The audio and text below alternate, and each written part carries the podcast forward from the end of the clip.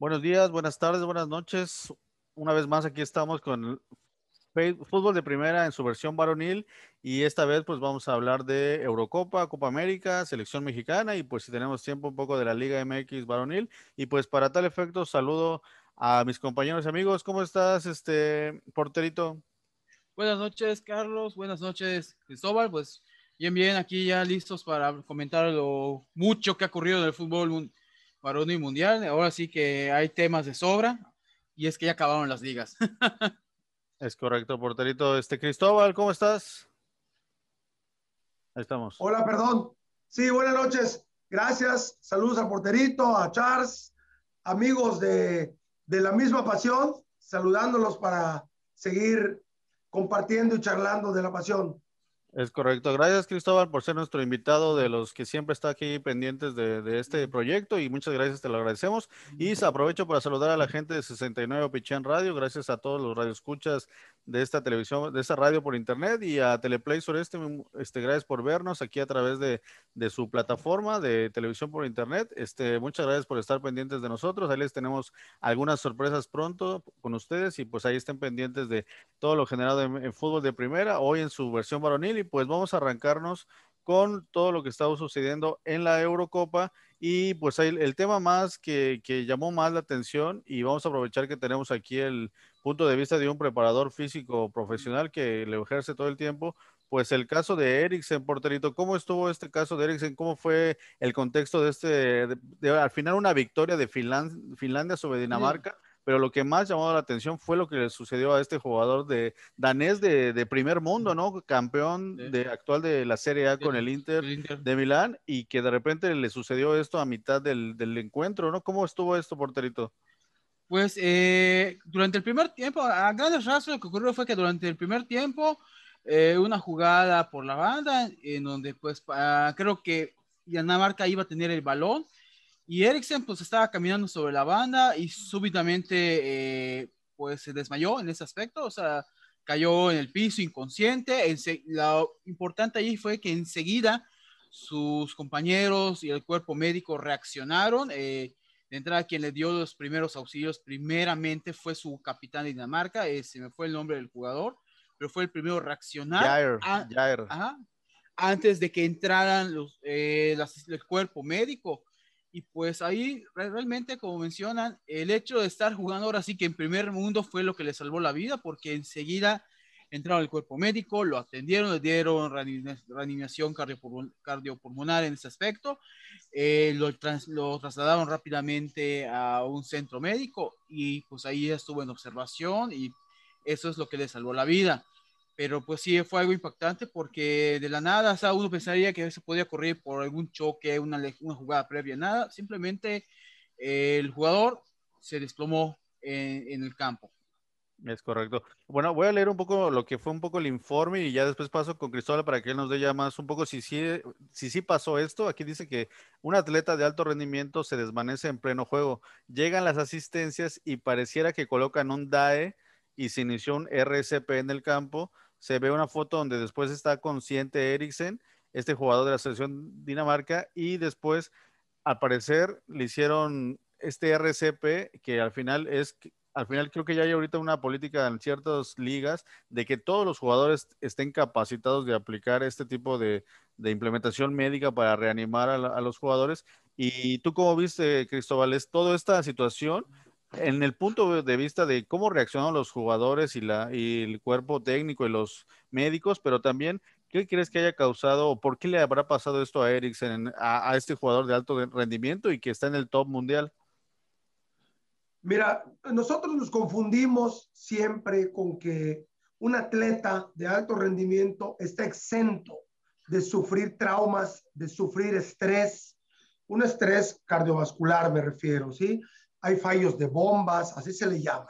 Dentro de todo esto también hemos visto a lo largo de la historia del fútbol muertes súbitas.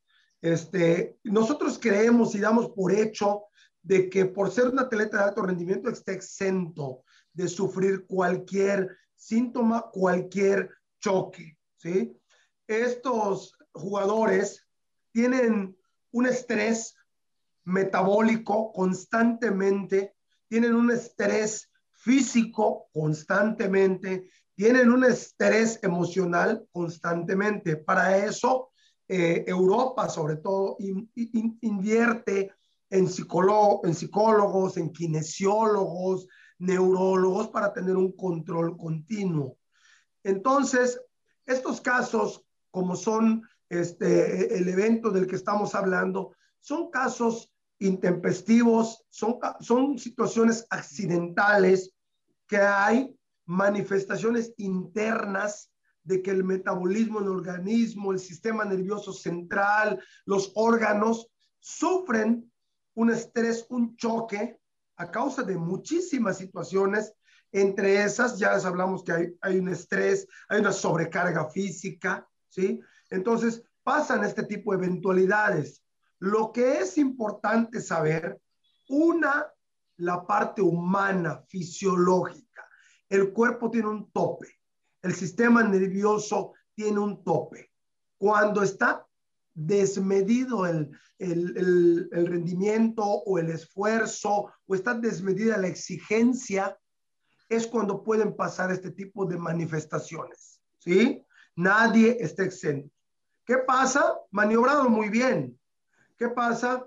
Existe hoy en día una alarma alrededor de todo el deporte, yo creo que mundial, no creo que se quede dentro del fútbol. Hay, aparte, este, preocupación a nivel mundial pero de entrada, en primera instancia han maniobrado perfectamente bien.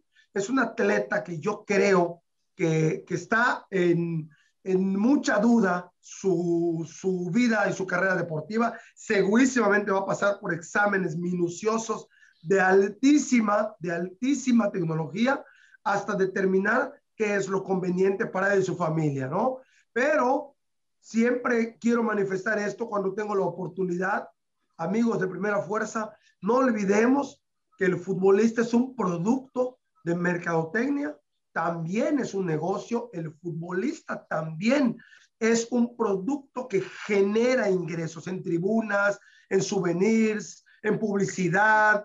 Es un producto que tampoco a veces la misma empresa como es el fútbol permite tanto descanso. ¿sí? Por eso no cualquiera puede jugar en Europa porque no hay descanso. Nosotros en la liga mexicana hemos visto muchas quejas de que los futbolistas son sometidos a mucha competencia y, y en Europa esto es completamente otro nivel de exigencias. Viven en aviones y en competencias. Termina la Champions y está empezando otra y termina y están en la selección. Y yo nunca he visto un europeo que ponga un pero, ¿no?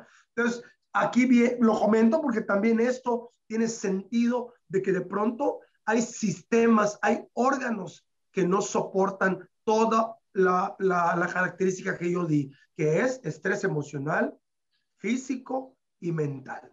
¿sí? Entonces pasa este tipo de fallos.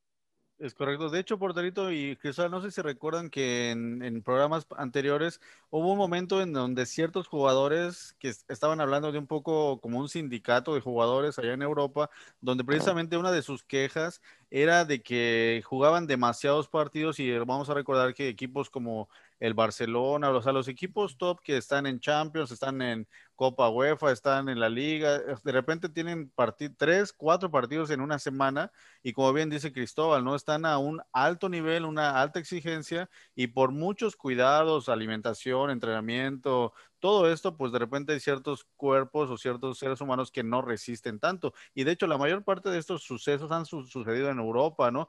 Porque, como bien dice Cristóbal, pues sí, el, nivel de competencia es muy alto y, el estrés es demasiado, ¿no? Pero eso yo creo que es un foco rojo donde quizá, como bien dices, no hay que priorizar el negocio y quizá valorar un poco que no son objetos, no, no son máquinas estos jugadores y quizá no pueden no, no crear, habían hablado de esta creación de esta nueva liga, Superliga Europea, que eso también iba a implicar pues más, más juegos, ¿no? Porque al final los que mueven el fútbol lo que quieren es que haya más espectáculo para generar más ingresos, ¿no? Este, ¿recuerdas todo este caso, Porterito, de este, estos otros casos que ha habido en, el fútbol y en otros deportes de, de, de, de este tipo de, sucesos donde el jugador pues de la nada parece, parece que es de la nada, pero ahorita estamos entendiendo que es por todo este estrés de, de, ser una, un jugador, un atleta de alto rendimiento, pues que ha pasado en otras ocasiones, ¿no, Porterito? Sí, de hecho, eh, creo que el ejemplo más conocido en una competencia de selecciones es el caso de Mark Bienfou en una Copa Confederaciones. Eh, hasta, también está el caso de Miklos Fejer, el jugador del Benfica, que se falleció en plena liga portuguesa. Está el caso de Antonio Puerta con el Sevilla, eh, que son los que me vienen en la mente dentro del campo. Pero recientemente ha pasado, por ejemplo, Iker Casillas en un entrenamiento, le dio un ataque cardíaco y ya con eso se tuvo que retirar. O acá en México, el caso de Calero, que a partir de una lesión en el hombro, antes de retirarse, le terminó dando una trombosis y eso le llevó a la muerte. O el más conocido para nosotros, aunque no ocurrió en México, pero fue el de Chucho Benítez, que en los Emiratos Árabes falleció. Y es que muchas veces, eh, muchas veces, por más que el jugador esté muy sano, son cosas que no se pueden detectar. Hay males congénitos, como el caso de Chucho Benítez, que hasta en su informe médico, en su en la autopsia se dijo, o sea, el problema que lo mató fue era algo que se, no se iba a detectar hasta que ocurriera. Médicamente nunca se iba a detectar porque ya estaba en, ya, ya, como dicen, ya tenía una fecha de caducidad del jugador, por decirlo de una manera. Como dice, pues el, el estrés deportivo, la competencia, todo el desgaste, tal vez adelantó eso que pudo haber ocurrido 10 o 15 años más adelante. Entonces, a veces, por más que se tomen medidas, ocurren porque ya viene dentro del, ya está programado en tu genética, en tu cuerpo, ya está programado para esas situaciones. Es como con el cáncer, por ejemplo. Hay cánceres que ya están programados en nuestra genética y que eso se van a, ahora sí que activar a cierta edad, pero a veces el estilo de vida, el estilo de alimentación lo puede adelantar. Entonces pasa esto. Ahora, lo que es una realidad, y como dice eh, Cristóbal, eh, a los jugadores se les exige demasiado, se les pone demasiada competencia y muchas veces eh, a los dueños del fútbol no les interesa la salud de los jugadores. Y el, el, caso de que muchas veces lucran con los partidos y no toman en cuenta a los jugadores, por el caso de la Superliga, a los jugadores no fueron tomados en cuenta. O ya ha pasado con torneos como representativos de algún país que por cuestión de marketing los mandan a jugar a otro país, a otra nación. Por ejemplo, eh, ya ha pasado con la Copa de España, que, que, lo mandaron a jugar eh, fuera de España, la Copa Italiana en algún momento que tuvo eh, la final jugándose en China y en otra ocasión se jugó en, en, en Estados Unidos. Y muchas veces, pues al jugador le preguntan, ¿no? Se toman esas decisiones a nivel directivo. ¿Y eso que implica? Pues otro viaje de ya no solamente cuatro, cinco, siete horas, que es lo que pueden recorrer en Europa, sino ya de 15, 20 horas cruzando el transatlántico. Entonces son 15, 20 horas que el jugador va a, va a estar sentado. Y como sabemos, hay estudios que dicen que pasando de ciertas horas sentado ya hay consecuencias en la salud. Es correcto. Sí, realmente a veces no, no, no tomamos en cuenta todos esos factores, solo los vemos de repente, lo que queremos es verlos jugar, ¿no? Y por nosotros verlos cada ocho días jugar, o sea, perdemos esta, esta dimensión de que realmente sus, sus entrenamientos son diarios, el control alimenticio, o sea, todos estos factores, pues sí, no todos genéticamente a lo mejor no estamos preparados y quizá tuvo un estrés por el hecho de que, por ejemplo, él en el Inter Sí, fue campeón, pero también él toda la temporada estuvo peleando un lugar, no fue titular indiscutido, entonces fue una campaña que sí, es campeón, es parte de este equipo campeón, pero no fue un titular indiscutido, ¿no? Entonces todo el tiempo tuvo que estar compitiendo por esa titularidad en este club, en este tipo de clubes donde el estar, él lo hemos hablado mucho, ¿no? Tantos jugadores que se la viven en el Real Madrid, Barcelona, este tipo de equipos, pero están en la banca, ¿no? Pero al final, ¿por qué está en la banca? Porque está peleando, cada entrenamiento se está peleando la titularidad y ese es, al final es un estrés psicológico, aparte de que tu cuerpo lo estás estresando por querer ser mejor, porque estás peleando contra otro mejor, un, jugador igual de, élite para lograr ser este campeón, ¿no? Quizá a veces, por ejemplo, criticamos, por ejemplo, no sé, a Giovanni Dos Santos, ¿no? Pero quizá él escapó de ese estrés, ¿no? Escapó de estar compitiendo en cada entrenamiento y prefirió una vida más tranquila que que, bueno, ya comentaremos en su momento que al parecer ahora va a terminar en Toluca, ya el América ya, lo, ya no lo quiere, ahora a lo mejor va a Toluca, pero yo creo que, yo creo que hablando de este punto, yo creo que hay jugadores que escapan de este estrés, de este nivel de competencia y que al final no lo disfrutan, ¿no? Realmente lo están sufriendo porque dices, quiero estar en este equipo, en el Barcelona, pero le tengo que pelear el puesto con Ronaldinho, que le tocó a Giovanni no estar con Ronaldinho, con Messi. Imagínate, quiero jugar en este equipo, pero ¿cómo los voy a, cómo voy a competir con ellos? No tengo que llevar mi cuerpo al máximo en los entrenamientos cada día para lograr ser titular, ¿no? Entonces yo creo que hay jugadores que prefieren no y mejor se van a un equipo quizá de menor categoría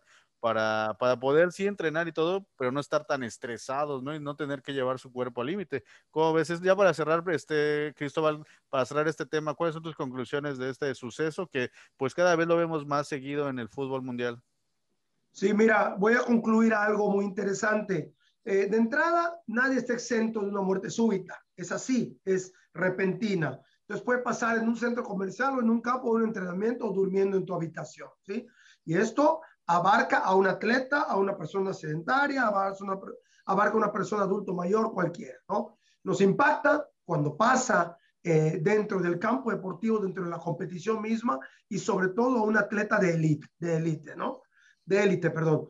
Y la siguiente conclusión es que hay que tomar muy en cuenta que todos los futbolistas profesionales a nivel mundial pasan por dos pretemporadas. Y quiero decirte que pasar por una pretemporada es un desgaste aproximadamente de dos a tres meses. Tiene sus niveles de intensidad ese mes, esos dos meses, ese tres meses, ¿no? Entonces, solo pasar por una pretemporada es muy demandante física y mentalmente. Hay atletas que pasan por dos pretemporadas al año.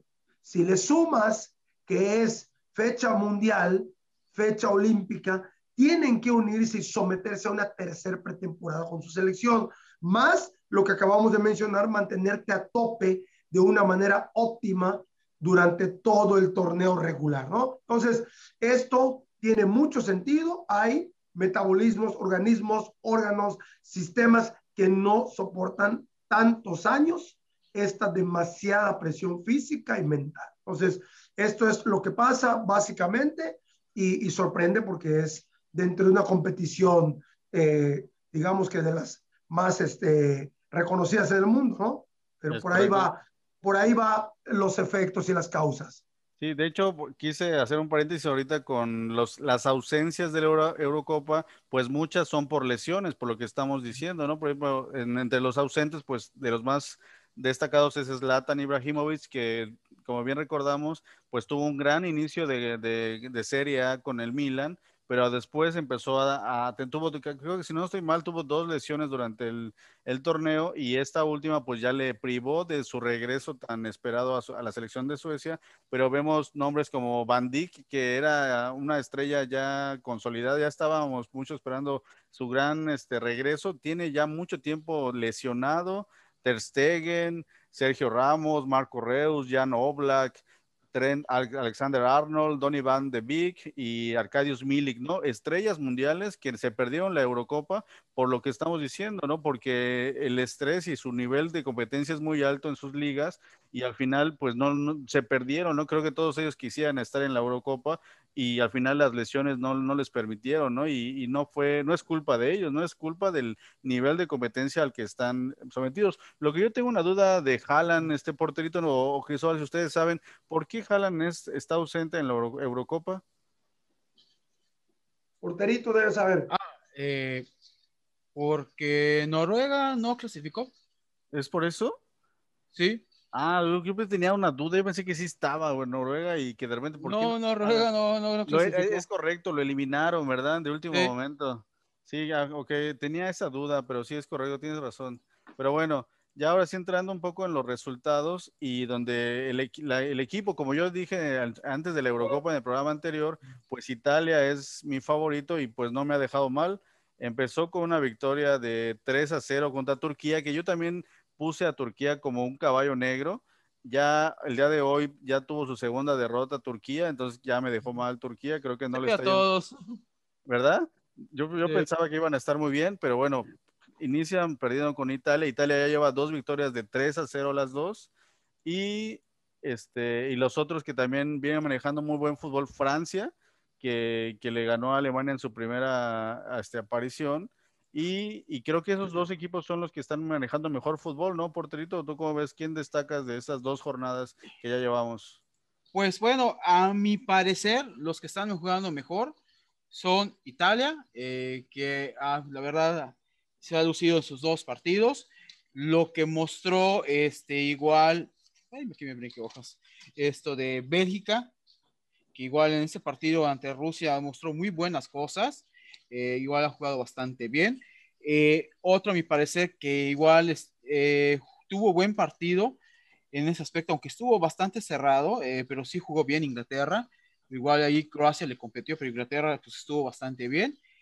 Y eh, no sé si poner a, a, a Holanda, Países Bajos, porque ganó 3-2 ante Ucrania. De hecho, tuvo muy buen partido eh, Países Bajos, e incluso tardó en anotar goles porque el portero de Ucrania les estaba sacando todo y se pusieron 2-0, pero luego pues les en, Luego se desempataron a 2-2 en cuestión de, de cinco minutos, como que ahí les falló, pero luego terminaron sacando la victoria. Entonces ahí sí, no sé si poner a, a, Holanda por, ese detalle, pero pues a mi parecer es, esos son los que han, estado, han mostrado mejor fútbol. ¿Por qué no pongo a otros equipos? Por ejemplo, eh, no pongo a, a, Portugal, que aunque ganó 3-0, la verdad estuvo bastante cerrado el partido. Sí, tuvo más dominio Portugal, pero Hungría les estuvo igual, les estuvo de, ahora sí como dicen, les estuvo pedreando la cabaña también. Ya en la parte final es que Portugal, pues gracias primero al gol de este chico, eh, ¿cómo se llama? Rafael eh, Guerreiro. Rafael Guerreiro, es que rompieron ahora sí que el candado húngaro. Y pues ya Hungría se, ya se, se vino abajo en esa, por, a partir de ese gol. Eh, ahí vino el, el, gol de Cristiano de penal y el segundo gol al, al final del partido. Entonces, eh, por eso no pongo a Portugal y eh, igual otro que no, no pondría en este juego es en este, en ese aspecto, siento que igual me, ha, de, me decepciona un poco fue Francia, porque hay que ser honestos, Francia ganó por un autogol, Alemania les estuvo el, igual a la casa, incluso me atrevo a decir que Alemania fue mejor que Francia en el partido, aunque ahí sí igual le anularon un gol a Francia, que ahí sí tengo mis dudas si era realmente estuvo marcado, bien marcado el fuera de lugar, pero aún así Alemania siento que él no ganó porque simplemente no pudo meter el balón a Alemania, así de, así de sencillo. Y uno que me sorprendió bastante eh, por cómo jugaron, eh, de aparte de Ucrania, que pues haber lograron empatarle momentáneamente a, a, a, a, esto de a Países Bajos, esto de otro que me está gustando cómo está jugando. Digo, igual su grupo no es tan complicado y no les ha tocado jugar contra el más difícil, pero es, es Gales. Mm, que ya ah, lleva, sí. lleva, dos victorias. Les falta jugar contra Italia, que ahí yo, yo, veo más probable la victoria italiana por el fútbol mostrado que un empate o derrota o victoria de Gales. Sí, de igual, hecho, otra decepción es España. Ah, sí, creo que la, ya lo habíamos pronosticado, sí. ¿no? Que no veíamos a una España poderosa, que tú bien, sí. muy bien dijiste, es una España de, que está de cambio, está viviendo un cambio generacional y pues yo creo sí. que esta España, esta generación va, va a empezar a, a, a, destacar en siguientes años y también de destacar, ¿no? Lo que siempre le pasa a Lewandowski, ¿no? Siempre él en su, él es un super crack, pero le falta equipo en Polonia y pues lo de Cristiano, ¿no? Que pues, él sigue en su carrera individual, con este doblete ya se convierte en, en el histórico de las Eurocopas con 11 goles dejando atrás a Michel Platini con nueve goles y pues él sigue rompiendo récords, ¿no? O sea, él está en sí. su carrera pues solo, ¿no? O sea, realmente... Sí, pues no se va a poner en perspectiva, Michel Platini metió goles en unas nueve goles en una sola edición y Cristiano le ha tocado, ya, ya ha llevado cinco. Eso sí, hay que decirlo, ha sido constante porque en todas las ediciones ha marcado un gol. Eh, eso sí, se, se, le tiene que reconocer. Pero en cuanto a los goleadores que ha superado, el caso de Michel Platini pues, metió sus nueve en una sola edición y el segundo, el tercer lugar histórico ahorita que es Alan Shearer, pues él lo metió en dos Eurocopas. Entonces, nada más para, pues para poner ahora sí que en, el balance, pues cómo le ha llevado, cómo es que ha llegado a ese récord cristiano. Yo lo que eso sí hay que decirlo. El hecho que haya llegado a esos 11 goles en cinco ediciones es porque físicamente como atleta su cuerpo le ha permitido y su talento para poder estar en cinco ediciones de la Eurocopa. Eso, eso también pues hay, hay que reconocerlo, o sea, es correcto. Oigan, y también quiero destacar a Goran Pandev, que como aquí en Fútbol Primera le dimos mucho seguimiento al fútbol italiano, pues él es un veterano que estuvo en el Inter en su mejor momento quizá, pero hoy demuestra que 37 años sigue en gran momento y pues marcó el primer gol de la selección de Macedonia y perdieron, ¿no? 3 a 1, pero bueno, él regresó casi del retiro para, para tratar de conseguir llevar a su equipo a la Eurocopa, lo consigue y mete el primer gol y a mí me parece un jugador pues extraordinario porque lo me tocó verlo jugar mucho en la liga, en la Serie A, es un jugador todoterreno, un delantero con gran carácter, muy fuerte, un gran, es realmente es un killer, ¿no? En su mejor momento, pues por eso estaba en el Inter, y, pero realmente se echa al equipo de hombros, a un equipo macedonio que pues no le alcanza, pero él saca mucho la casta, lo quería mencionar mucho a, a Goran Pande porque son esos jugadores que, que cualquier equipo le gustaría tener porque es un gran capitán y, y en el caso de, de ¿qué otro, otro habría que destacar? Cristóbal, ¿tú cómo has visto un poco el análisis? ¿Quiénes son tus favoritos aquí en la Eurocopa? Bien, honestamente a mí se me hace muy vistoso el, el equipo francés, vistoso de, de, nombres, de figuras, ¿sí? Y sabemos que el fútbol francés ha dejado mucho que desear siempre, pero es una selección que a mí me está gustando mucho por el tridente que tiene adelante. Se me hace muy exquisito ver a un Griezmann junto con Mbappé y Benzema. Eso es algo muy atractivo para mí inicialmente. Y por historia, el fútbol italiano me ha gustado mucho, me ha fascinado a nivel selección. A nivel club, no tanto, no es de mis favoritos a nivel club, pero a nivel selección, el fútbol italiano a mí me ha fascinado mucho porque es un equipo que siempre, por historia, en cualquier competición internacional, viene de menos a más y son equipos que se imponen ante cualquier circunstancia y cualquier presión, ¿no? No por algo son este, vastos campeones del mundo y se caracteriza por mantener a mucho veterano. Es decir, para mí Italia tiene una perfecta armonía entre la veteranía y la juventud. Siempre me ha traído eso y, y en definitiva para mí son mis dos selecciones favoritas a seguir en la Eurocopa, que yo no tengo duda que van a llegar a las últimas instancias, ¿sí? Y coincido con Gales. Gales es como, como una revelación, o para mí es el caballo negro, ¿no? O mi caballo negro, Gales. Y, y por ahí yo creo que están todas las posibilidades este, en semifinales y en finales, ¿sí? Son los como más atractivos y vistosos, destacando desde luego el tridente francés. Yo creo que voy a disfrutar mucho eso. Es correcto. Aquí nos dice Fernando Abreu, otro igual, un amigo, un colaborador igual que ha participado en este programa, nos da el dato que de Pandev, que es el único futbolista activo del Inter de Mourinho, como bien comentaba el porterito, ¿no? Un buen dato de que pues esa generación que Mourinho hizo historia ahí en el Inter, pues este jugador aún está activo. Ahorita no recuerdo bien en qué equipo de, de la Serie A está, a ver si ahí por Fernando nos podría dar el dato, pero qué bueno, ¿no? Y bueno, ya repasando un poco los resultados, pues sí, Países Bajos gana 3 a 2 a Ucrania, España un 0 a 0 con Suecia, que pensando que si hubiera estado Zlatan, hubieran ganado tranquilamente Suecia, y Gales 1 a 1 a Suiza, y Bélgica, ¿no? Bélgica que es de los favoritos para, junto a Italia, junto a Francia, a, para ganar el campeonato con un Lukaku que pues está impresionante, es un, un delantero killer in, impresionante que aparte colabora mucho con con, los, con sus demás compañeros. Y bueno, ya hablando un poco de la jornada 2, donde Turquía pierde precisamente con Gales, como bien mencionan, donde Gareth Bale pues adquiere ese rol protagónico con, con, su, con su equipo galés, ¿no? Realmente, realmente cuando lo veo jugar así, me recuerda, tiene un estilo tan parecido a Cristiano Ronaldo, que precisamente fue cuando el Real Madrid pues se fijó en él, ¿no? Cuando manejaba este nivel futbolístico que tiene este estilo muy elegante, muy rápido, muy de desborde, o sea, tiene un fútbol muy, muy agradable, que pues es, es lo, lo, malo es que no lo vemos tanto, ¿no? Que nos quedamos con ganas de ver ese nivel todo el tiempo, pero ahorita en su selección, afortunadamente para ellos, lo está demostrando y pues está, está llevando a que Gales pues sea, como bien dice Cristóbal, sea como que considerado a que pueda sorprendernos y algo un poco triste o algo que se dio en el partido de Italia-Suiza, que hubo un, una, un tipo, un coche bomba que detectaron ahí en las inmediaciones y al final fue la única información que encontré, pero pues no entiendo de qué, o sea, si habría sido un acto terrorista o no sé qué onda, a ver si de repente encontramos más información sobre eso, al final no pasó nada, se detectó ese coche bomba, pero bueno, qué lástima que que estemos hablando de eso, ¿no? Y que ojalá, qué bueno que no pasó a mayores, pero está raro que, pues en estos tiempos de pandemia, donde todo el mundo está pensando en, en sanar el mundo de esta situación,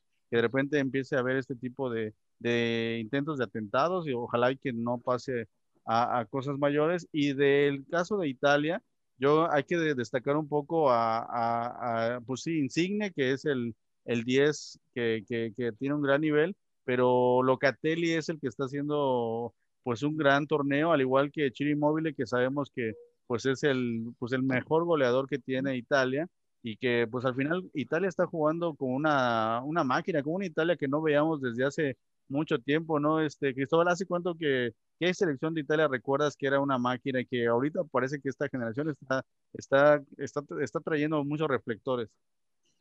Pues en definitiva, creo que ha sido eh, el Italia 90 para mí, mi favorito, donde yo eh, me enamoro de, Italia. Acuérdese de, de ese mundial disputado este, con figuras increíbles, muy emblemáticas italianas. Y de ahí yo eh, me gusta mucho el Italia que jugó en Brasil. Ese Italia que jugó en Brasil también me gustó mucho y desde ahí desde Brasil yo no veía a un Italia tan competitivo y tan imponente e incluso, está bien dicho, dominante, ¿sí? Es un Italia que, que me recuerda el del 90, el que estuvo en Brasil, y este es un Italia que yo creo que está emergiendo de nuevo, como yo creo, lo hablabas hace un ratito, lo hablaba el porterito también, como yo creo que le va a pasar a España dentro de uno o dos mundiales. Eso es lo que yo creo que lo que hoy está viviendo Italia, aunque esto, todo es por programas, por camadas, todo esto es por, por generaciones, ¿sí? Entonces hoy una Italia creo que muy dominante, es una Italia que creo que hay que tomarle mucha importancia para el siguiente mundial, porque yo estoy casi seguro que el 80 o 90% de los que estamos viendo hoy es el Italia que va a llegar al siguiente mundial. Entonces, es creo que imperdible, estamos siendo muy privilegiados de ver el emerger de, un nuevo Italia como lo fue en el 90 y en el Mundial de Brasil, ¿no? Y, y si quieres, como, como dato, eh, y tanto que nos gusta a nosotros recapitular el fútbol, eh, no se pierdan aquel partido de Uruguay en contra de Italia. A mí se me hace un partido épico y un partido que guardo para el resto de mi vida. Es un Italia a tope, un Italia imponente y un Uruguay que nunca se quedó atrás, ¿no? Como, como dato nada más. Es correcto. Oye, porterito, ¿cómo ves los números de Italia? 29 partidos sin perder, 31 goles anotados en sus últimos 10 partidos, 10 partidos consecutivos sin recibir gol, dos partidos jugados en la Eurocopa, dos victorias y la, es su segunda mejor racha en su historia, ¿no? Creo que, no, o sea, yo cuando, no lo sabía esos datos cuando yo los mencionaba como favoritos, porque yo mencionaba en algún momento en algún programa que la Liga, la Serie A estaba manejando un, un, nivel futbolístico muy grande y vemos que en la selección están divididos en muchos equipos, no es, no es como ocurrió ahorita en la selección femenil donde todas son de Tigres, ¿no? Aquí no, aquí hay jugadores de todos lados, del Milan, de Sassuolo, de, del Atalanta, o sea, están repartidos en toda la liga y creo que por eso es que vemos tanto nivel en la Serie A, ¿no, Porterito? Pues es que de, de entrada, hay que decirlo, les pegó demasiado el no poder clasificarse al último mundial y pues Italia es esas selecciones que, que cuando tiene un fracaso busca trabajar. De hecho, yo, eh, pues, eh, Cristóbal mencionaba la de 90 o la de 2014, pero yo me quedo mucho con la Italia de 2006 y 2008, la campeona del mundo y que pues quedó subcampeona de la Eurocopa de 2008, aquella que perdió pues la final ante la naciente España del Tiki-Taka. Entonces, eh, en ese aspecto, pues yo me quedo mucho con esa Italia y hay que decirlo, Italia es esas federaciones que trabaja ante los fracasos. Pues se pusieron serios al punto de que, pues ahora sí, que ya no dejaron que, que uno o dos equipos acaparen eh, toda la, la, en ese aspecto, toda, toda la selección. Y eso es igual hay que decirlo. Resultó en ese aspecto para la selección algo positivo el hecho que clubes como el Milan o el Inter vinieran a menos, porque eso permitió que otros clubes eh, pudieran subir su nivel, buscaran, aprovecharan ese, ahora sí que aprovecharan ese vacío de poder que dejaron estos dos clubes tradicionales y se fueran, ahora sí que se, se fueran fortaleciendo. Y eso llevó a que le dieran oportunidad a jugadores italianos, porque sabemos que económicamente no podían competir para contratar figuras extranjeras como esos grandes, aunque hay que decir que aunque el Inter y el Milan cayeron en horas bajas, pero aún así, pues económicamente no podían competir contra ellos.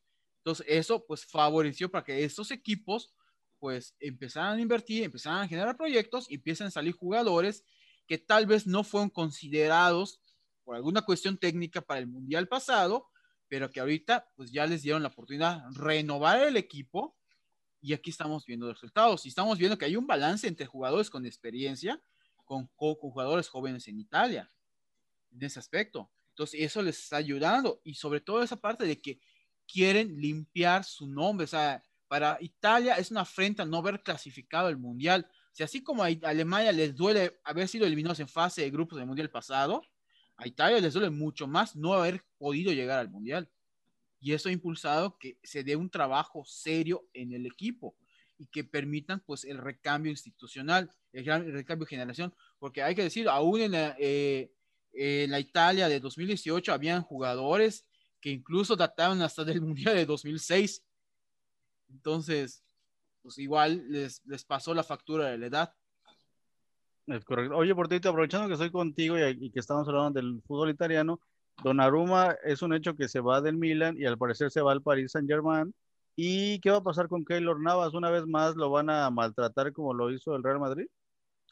Pues todo parece indicar que eso sería el, ese sería el caso. Y lo cual yo diría que es muy malo por parte del Paris Saint Germain, porque si uno de los jugadores que ha tenido como pilar en estas campañas ha sido justamente Keylor, al punto de que recordás que incluso Keylor compartió portería con Buffon en el Milan, en el país, perdón, y aún así el titular fue Keylor Navas.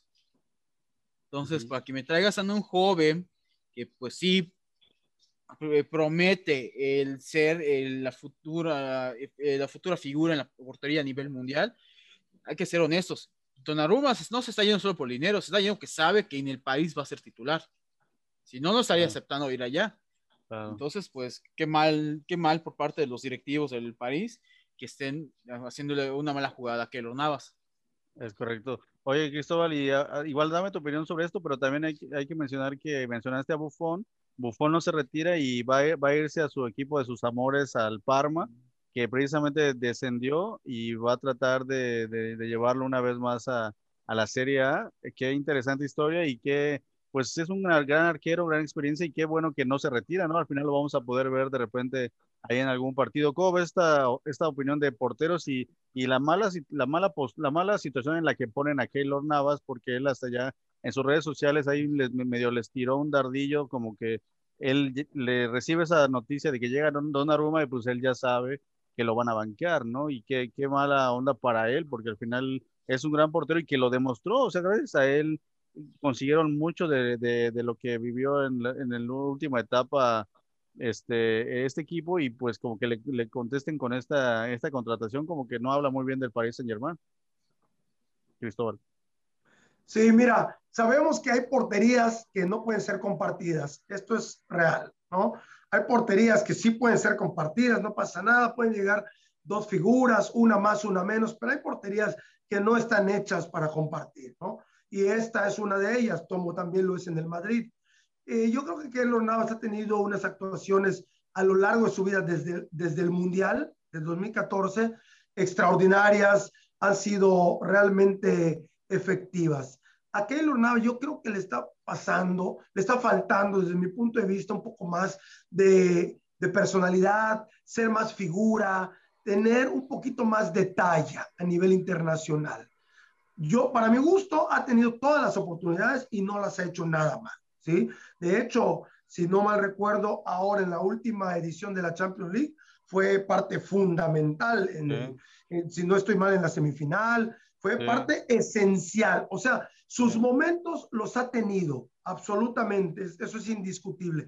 Siento que le falta un poco más de talla, no sé si también ahí vienen asuntos comerciales, no sé si ahí también vienen asuntos de acuerdos, si Keylor Navas también ya está demandando un salario mayor, también involucran este, patrocinadores. Entonces, el club a veces se orilla a tener que encontrar una segunda carta, ¿no? Eh, Keylor Navas ha manejado para mi gusto su carrera perfecta, ha tenido una capacidad de respuesta y de adaptación al fútbol europeo que no han tenido muchos. No sé cuántos porteros latinoamericanos podamos mencionar este, a esa talla, a ese nivel, con, esa, con ese protagonismo, pero, pero yo creo que a Navas sí le faltó un poquito más de talla para estar este, peleado entre las grandes este, porterías. Pero bueno, yo creo que Keylor tampoco está para un club mediano. No creo que Keylor no sé, no sé a dónde pueda sonar, pero yo creo que el suplente no se queda, ¿no? No. Sí, no sería lo justo y que sería un desperdicio tenerlo en la banca, ¿no? Pero así hay varios, no sé, hay varios equipos hay así que están, pues lo vimos en México, ¿no? Corona, ¿cuánto tiempo fue suplente? Y, y, pues cuando ha sido requerido, como últimamente ya sus 40 años, pues ha demostrado su gran calidad, ¿no? Y que muchos mencionaban que era mejor llevarlo él a, Tokio que al propio Ochoa, ¿no? Que porque al final, y yo también, ¿no? Porque al final demuestra, ¿no? Él demuestra que, que siendo campeón del fútbol mexicano, siendo tomando el protagonismo, como bien igual que Navas, ¿no? En momentos específicos toman ese protagonismo y, sacan al equipo, se echan al equipo en hombros y demuestran su gran calidad, ¿no? Pero bueno, ya las decisiones las toman, como bien dice Cristóbal, las decisiones comerciales, las, es lo que a veces decíamos, a veces yo contrato un jugador solo porque no quiero que lo tenga tal equipo, pero no porque le vaya a dar minutos, sino simplemente porque no quiero que lo tenga tal equipo, ¿no? Entonces ya entramos en ahí en un algo medio bochornoso que, que no está muy... has hablado de Tigres. Sí, o sea, exactamente, hay equipos así, creo que el Paris Saint Germain podría ser un Tigres también, ¿no? Creo que también de repente contrata jugadores solo para que no los tenga alguien. Y, la declaración que hizo el dueño de que Mbappé nunca se va, o sea, ya lo ya amenazó, ¿no? O sea, ya la opinión de Mbappé no, no existe. Él dijo nunca se va, no, no sé si dijo de Mbappé o de Neymar. Sí. Mbappé, dijo eso, él no, nunca se va a ir, ya lo dijo y es el dueño, ¿no? Entonces, pues, ¿y, la opinión del jugador no cuenta o qué onda? O sea, eh, las decisiones estas de Pablo Messi, ¿no? Según se iba a ir y ya no se fue, ¿no? Ya lo convencieron o lo obligaron, no sabemos, no sé, ese es el punto, ¿no? ¿Hasta qué punto un jugador puede decidir en qué equipo puede jugar, en qué equipo va a estar a gusto, ¿no? Eso ya, ya no lo sabremos, quizá en algún documental como este de Chivas, que ya está por porterito, a ver si lo vemos y vemos si sí dicen todas las, las verdades, pero ah. nos vamos a enterar de, ojalá digan todo lo que realmente pasa, ¿no? Andaba feliz, no, andaba feliz. Pero bueno, ya vamos a terminar con la Eurocopa, nos queda un poco de la Copa América. Solo mencionar que pues ahorita solo nos quedamos un poco en un cuarto de la fecha 2, porque a partir de mañana pues hay Ucrania, Macedonia, Dinamarca, Bélgica, Holanda, Austria, Suecia, Eslovaquia, Croacia, República Checa, Inglaterra, Escocia, Hungría, Francia, Portugal, Alemania para el sábado y España, Polonia, ¿no? O sea, vienen grandes juegos y pues bueno, todos estos resultados los comentaremos en el programa de la siguiente semana, pero pues bueno, hasta ahorita creo que la Eurocopa ¿no? nos ha, ha pasado ya de todo, ¿no? O sea, realmente en dos fechas ha, ha habido bastante de que hablar. Lamentablemente a Eriksen, este, grandes goles hasta del este gol más largo de media cancha de, que, que, hubo, o sea, ha habido mucho espectáculo y creo que se va a poner cada vez más. Y pues bueno, ¿no? A seguir viendo este gran fútbol. incluso varios autogoles ahí. Es correcto, ajá, exactamente. Sí, ha habido muy buen espectáculo. Y pues bueno, vamos a seguir pendientes. Ahora vámonos a la, Copa, América. Que ahí, ¿cómo vamos? Ahí que es que es un mundo de fútbol. Realmente pues aquí... Ya llevamos la primera jornada con los de los dos únicos grupos que hay. Porque no invitan a México. Entonces.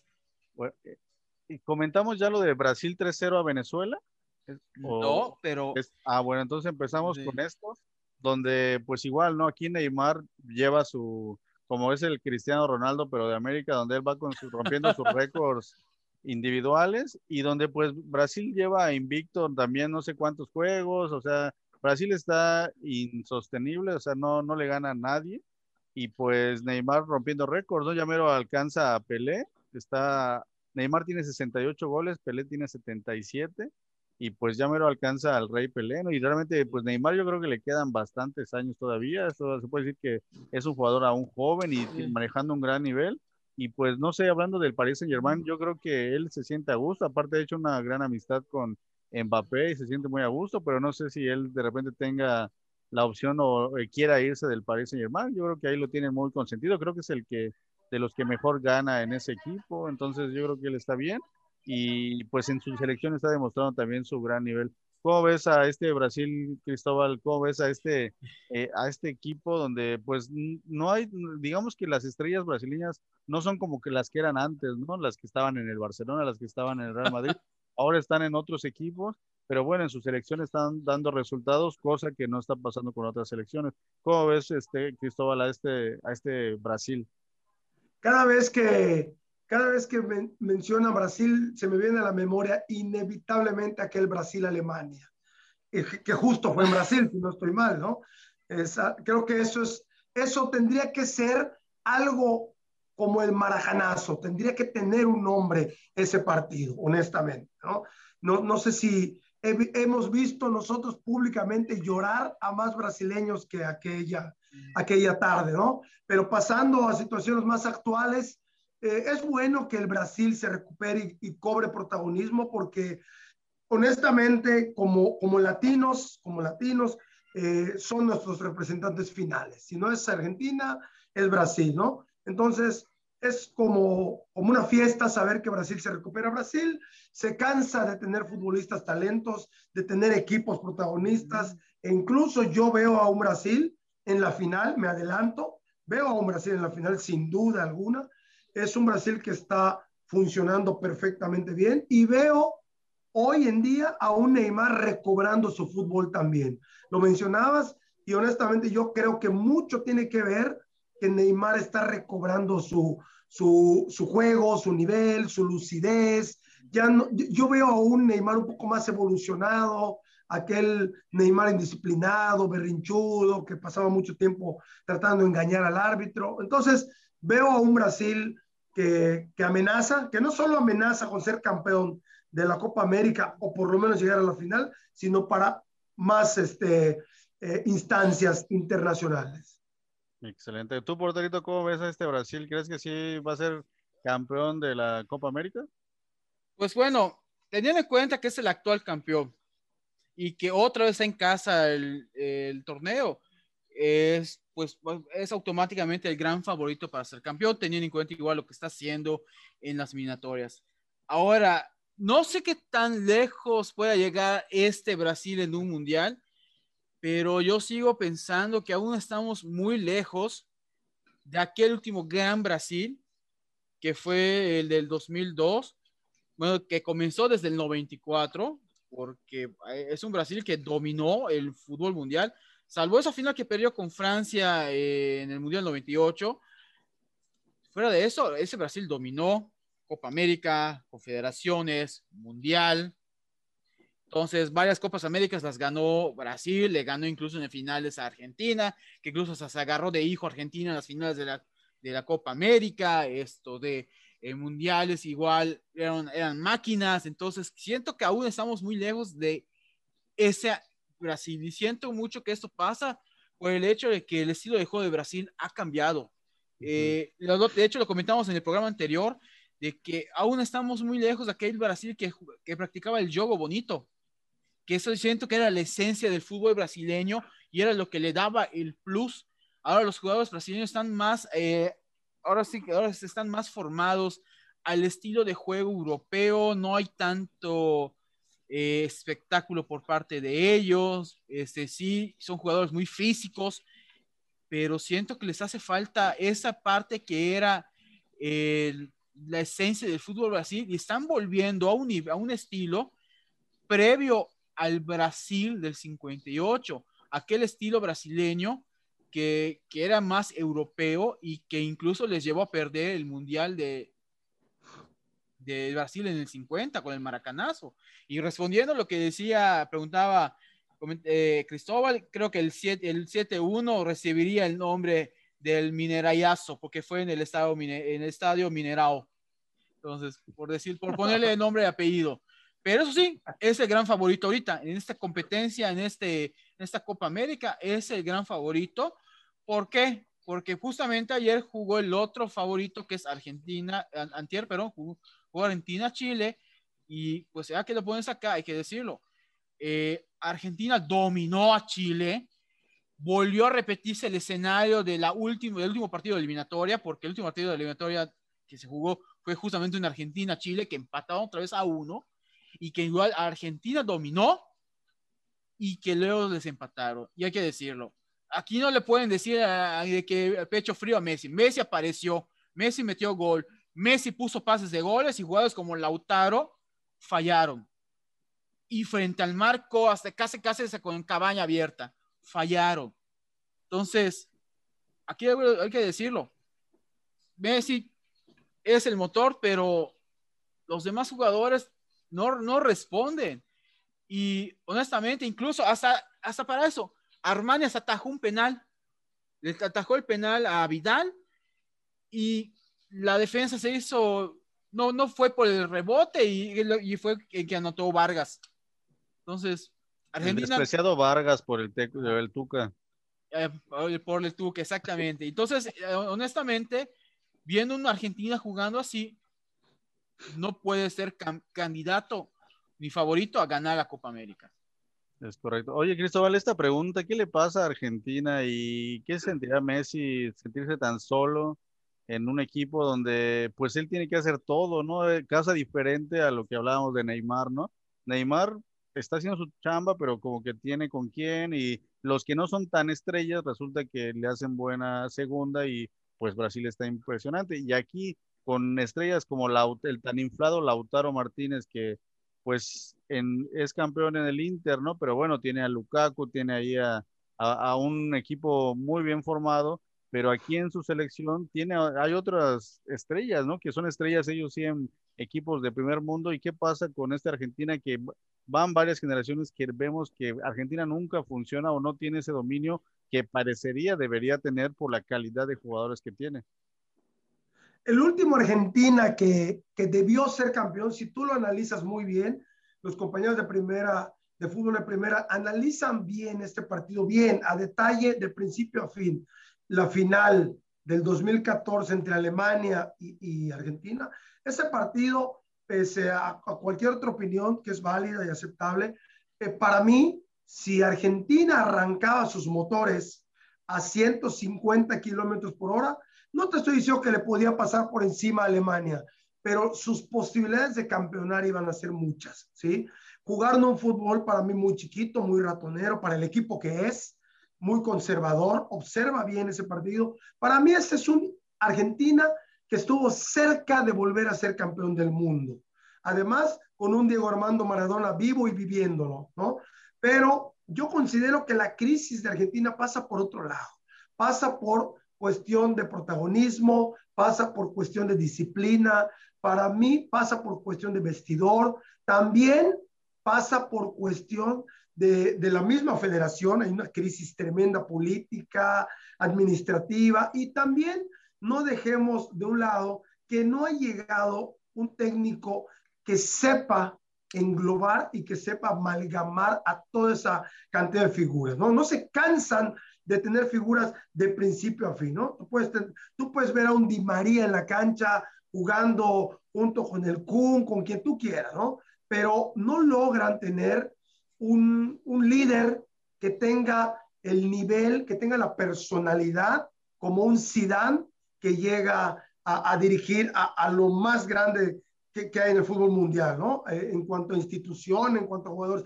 Entonces, está pasando por mucha crisis de vestidor, de dirección técnica, de federación, y desde aquel 2014 yo creo que Argentina cada día está más lejos, ¿no? Porque aparte Messi se va haciendo viejo, eh, empiezan a haber este, más esperanzas en jugadores que no dan la talla, tú lo has dicho muy bien, y no creo que, se que, que lleguen ni a la mitad de lo que en algún momento alcanzó como nivel top el mismo Di María, este, Messi, o si tú quieres más atrás, hasta un Verón, ¿no? No se notan jugadores con ese compromiso, incluyendo el amor a, la camiseta. Yo sé muy bien que el futbolista o fanático, como le dicen ellos, el hincha argentino, demanda mucho ese amor a la camiseta. El hincha que, que vio al, a la Argentina de los 90, del 2000, reclama mucho en las nuevas figuras ese amor por la camiseta y por, y por la bandera. Es correcto. Y bueno, hablando de otro partido de Colombia-Ecuador, destacar a Edwin Cardona, un tremendo golazo y un gran jugador también, que precisamente él fue 10 en, en, Boca, un tiempo, ahorita creo que ya está en Estados Unidos, pero bueno, y de destacar igual a David Ospina, que también lo estuvimos viendo con el Napoli, que se estuvo ahí este, peloteando la portería, pero hablamos siempre de que eh, Napoli tiene dos grandes porteros, tres grandes porteros que se están ahí turnando la portería y los tres son buenísimos y pues David Ospina aquí con Colombia ha demostrado su gran nivel y pues también rompe ese un récord, ¿no? Es el tercer guardameta de la selección colombiana que ataja en cuatro ediciones de la Copa América y pues está cerca, o podría estar cerca de los que tienen los récords de cinco participaciones de René Guita, que encabeza con cinco, Miguel Calero y Ospina ahora tienen cuatro, ¿no? ¿Cómo ves a este Ospina que muchas veces lo vimos ahí con el Napoli porterito y que ahorita está demostrando pues su gran nivel, es un gran portero, este porterito tu colega? pues bueno, eh, de entrada hay que decirlo, es un gran portero. Eh, yo solo espero que pues la edad le permita eh, pues llegar eh, a más torneos. Ha sido, eso ha sido un gran portero en este aspecto, el Ospina. Ahí, si no me equivoco, creo que es con Meret con la que comparte la portería en el Napoli. Entonces, pues, pues ahí pues, se la van turnando y eso que le da a en ese, en ese aspecto a, a, Napoli una, gran, un gran portero. Pero sí, Ospina ha tenido muy buenos, eh, muy, muy buenos eh, momentos. De hecho, yo lo, yo lo recuerdo más con el Arsenal en ese aspecto, porteriando. En ese Arsenal que aún llegaba a torneos europeos y que muchos le criticaban a, eh, a Hans Bergen todavía, que aún los metía a Champions, que aún los metía a, algunas finales, eh, pues ahí estaba David Ospina y ahí mostraba su gran nivel, pero pues bueno, eh, en ese aspecto, eh, pues lo, ha, sabido, ha sabido llevar ese buen nivel, ese buen desempeño de clubes con la selección colombiana. Entonces, pues te digo, espero que la edad tiene ahorita creo que 32, 33 años más o menos.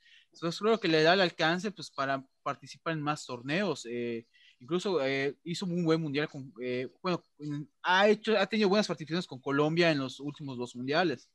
Entonces es un portero con, con gran nivel y pues que lo sigue, lo sigue demostrando en, en ese aspecto. Entonces yo espero que, pues, que, la, que, la, edad le permita participar en más torneos y pues igual e incluso pueda superar a Higuita, sobre todo con eso que quieren hacer cada dos años la Copa América. Entonces se, se, puede, se puede dar esa situación. Ahora nada más para comentar lo anterior, terminar, eh, comentar lo que estaban comentando de Argentina.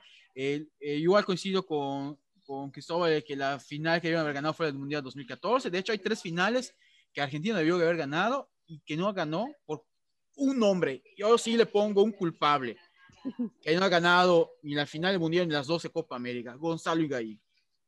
Me van a odiar los argentinos o me van a dar la razón, pero yo le doy ese culpable y el, para mí, el último técnico que logró concentrar bien a las, a las figuras argentinas fue eh, Néstor Perkerman, José Néstor Perkerman, que los dirigió en el 2006, les metió en final de Copa Confederaciones, de Copa América, y que les digo, ahí pues los agarró de hijo Brasil.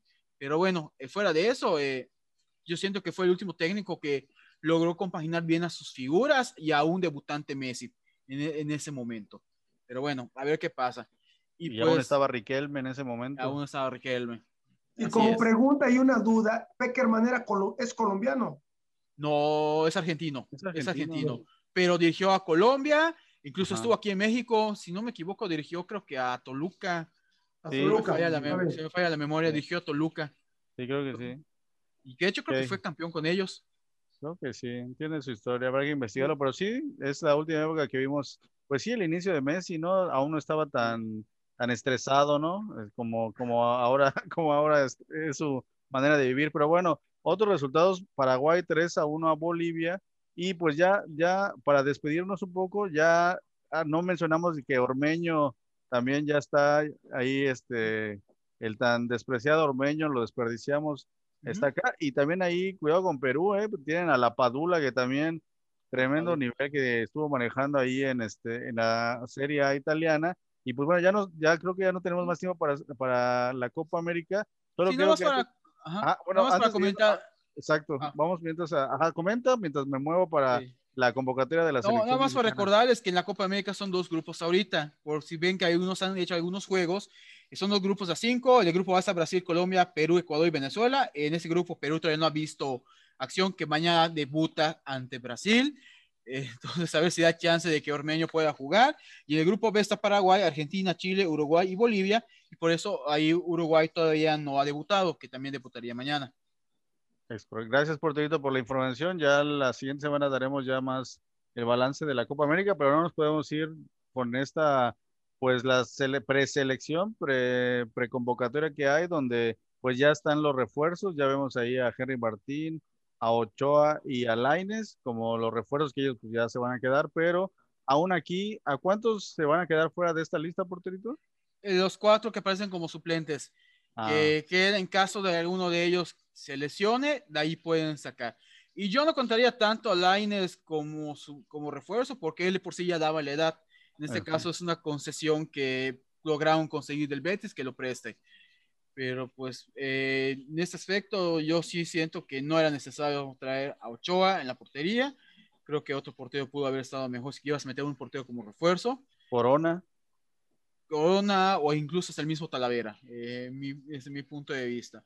Y honestamente, y, de, en esto, y honestamente me sorprende que Eduardo Aguirre haya quedado fuera y en su lugar haya metido a Macías. Sí. O sea, honestamente, sabemos el talento tiene Macías, pero en este tiene último mucho semestre, que no lo demuestra, ¿eh? Tiene este último semestre no le fue bien con Chivas, no le fue bien el Olímpico, y pues eso me sorprende mucho. O sea, yo, yo, hubiese preferido a Eduardo Aguirre, porque la verdad, a mi gusto, demostró más para estar, y creo que ahí está la final del fútbol mexicano con Santos, para demostrar que él debía haber quedado.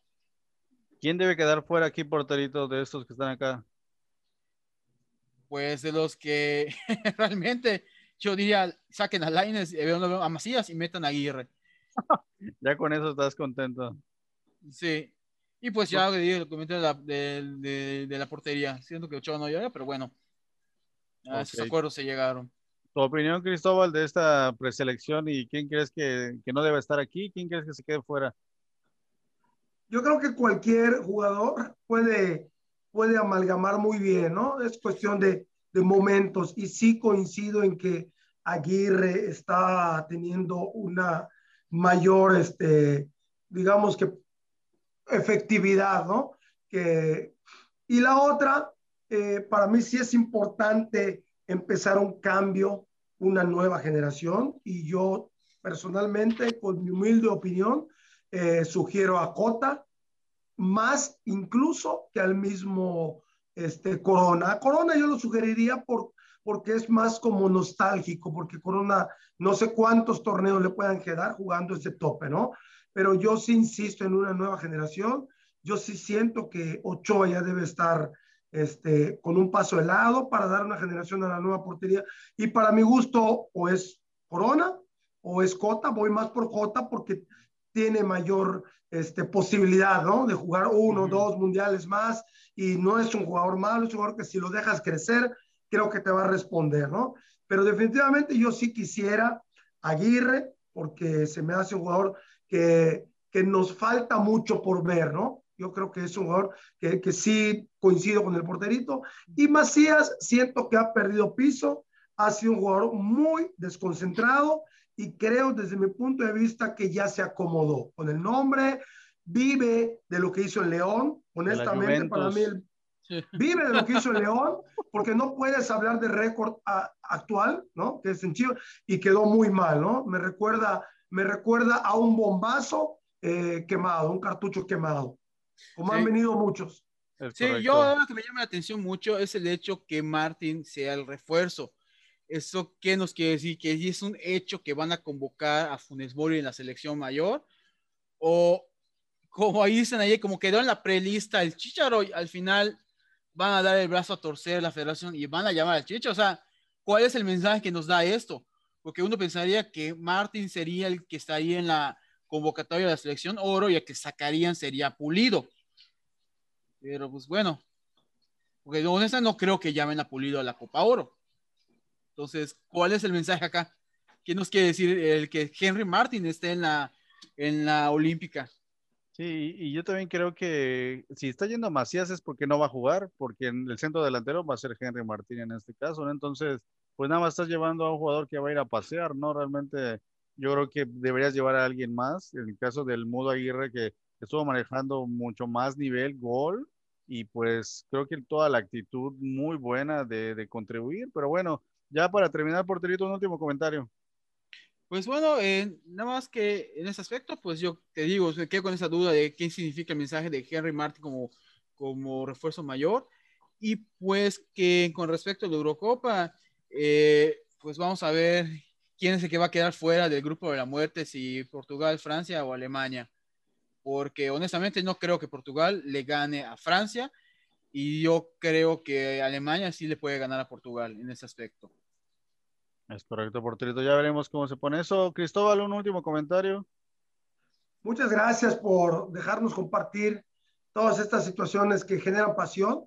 Y pues me gustaría mandar un mensaje positivo a la gente que, que bueno, que, que gusta, que, que, le apasiona este deporte, que, el fútbol se está llenando otra vez eh, en el mundo, en el planeta, y eso para nosotros significa mucha fiesta, ¿no? Son tiempos que que hace falta ver cosas positivas, cosas que nos motiven, cosas que nos hagan cambiar este, nuestras vidas. Bueno, y el fútbol es una de ellas y agradecemos el espacio para compartirlo y, solo eso, disfrutarlo, porque yo creo que es algo que en estos tiempos viene a ser como, como una luz al final del túnel, el deporte, el fútbol en especial. Es correcto. Muchas gracias, Cristóbal, por tu participación. Ahí estaremos pendientes en las siguientes. Eres un invitado aparte del proyecto, te lo agradecemos mucho. Y también agradezco a la gente que estuvo aquí comentando, nos estuvo viendo, a Miriam Acosta, Manuel Ramírez, Genaro Palma, Fernando Abreu con su comentario ahí de, del fútbol italiano, del Inter de Mourinho, este, Gustavo Nava, Ángel Wicap. Y pues ahí buenas noches a todos ustedes. Muchas gracias por por estar pendientes de, de, esta emisión y gracias a la gente de 69 Pichán Radio, a la gente de Teleplay Sureste, muchas gracias por esta, tener esta, este contenido de fútbol de primera varonil y les recordamos que estén pendientes de nuestras redes sociales, del podcast en, a través de la plataforma de Evox y pues en nuestras redes sociales, ¿no? Nos buscan como fútbol de primera o fútbol de primera MX y pues ahí estaremos pendientes, ¿no? De, de estas emisiones y estos contenidos. Gracias compañeros.